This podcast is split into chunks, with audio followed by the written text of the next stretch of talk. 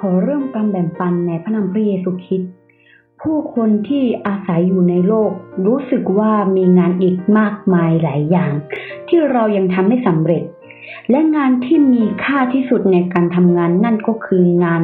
ของคริสตจักร และขอบเขตของงานนั้นก็กว้างใหญ่มาก และสิ่งที่เราควรเร่งด่วนและกระตือรือร้นในการทำงานของพระเจ้านั่นก็คือ การช่วยชีวิต พื่อนร่วมชาติที่กำลังวิ่งเข้าไปสู่เปลวไฟ แห่งนรกชั่วนิรันดร์โดยไม่รู้ตัว 1. มนุษยชาติกระตือรือร้นที่จะรอด ช่วงชีวิตนั้นมีแต่ความลำบากและความเศร้าโศก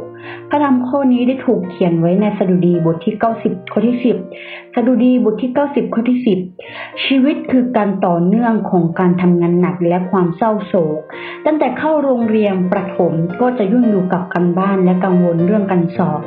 พอหลังจากเราเรียนจบออกจากโรงเรียนแล้ว เราก็จะก้าวเข้าสู่สังคม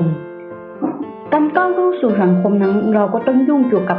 การงานของเรา ครอบครัว เพื่อเต็มเต็งในสิ่งที่เราปรารถนาที่จะได้มัน เราเลยทำงานหนักและเศร้าโศกจนตาย และในหนึ่งทิโมธีบทที่หกข้อที่เจ็ดพระธรรมหนึ่งทิโมธีบทที่หกข้อที่เจ็ด ได้กล่าวไว้ว่า เมื่อพวกเราตายแล้ว เมื่อคุณตายแล้วทุกสิ่งทุกอย่างจะกลับคืนสู่ความว่างเปล่าทั้งหมด ตอนเราเกิดมาเราไม่ได้นำอะไรออกมา เพราะตอนเราตายก็ไม่สามารถเอาอะไรกลับไปได้เช่นกัน ถึงสำเร็จในชื่อเสียงและโชคลาภมากเพียงใด แต่หัวใจของเรากลับยังคงว่างเปล่า หากลมหายใจของเราหยุดเต้นทุกสิ่งทุกอย่างก็เหมือนกับการไล่ตามลมนั่นเอง ในฮีบรูบทที่ 9 ข้อที่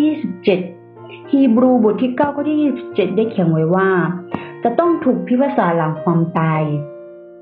แม้ว่าบางคนจะไม่รู้จักการมีชีวิตอยู่ของจิตวิญญาณ และพวกเขาก็คิดว่าความตายเป็นจุดจบของทุกสิ่ง เมื่อพวกเราตายแล้วจะไม่มีชาติหน้าภัยพบหน้า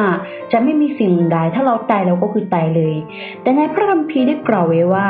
ตามชะตากรรมของมนุษย์แล้วทุกคนต้องตาย และจะมีการพิพากษาหลังความตาย นั่นคือนัดที่สุดปลายแผ่นดินโลก ทุกคนจะยืนต่อหน้าพระบังลังพิพากษาของพระเจ้า ในพระธรรมสองทิสาโลนิกาบทที่หนึ่งข้อที่หกถึงเก้าพระธรรมสองทิสาโลนิกาบทที่หนึ่งข้อที่หกถึงเก้าได้กล่าวไว้ว่า คนบาปพินาศเป็นนิด พระเจ้าแห่งฟ้าสวรรค์ในโลก พระบิดาของมนุษยชาติในสวรรค์ พระองค์ให้กำเนิดเรา พระองค์ทรงเลี้ยงดูเรา พระองค์ทรงรักษาชีวิตเราไว้ และยังต้องการไถ่บาปเรา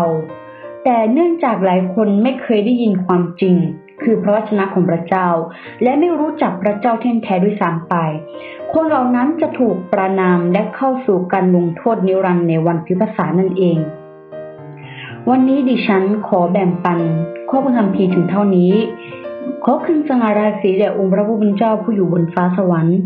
และขอให้พระคุณสันติสุขจงดำรงอยู่กับธรรมิกชนทุกคน อาเมน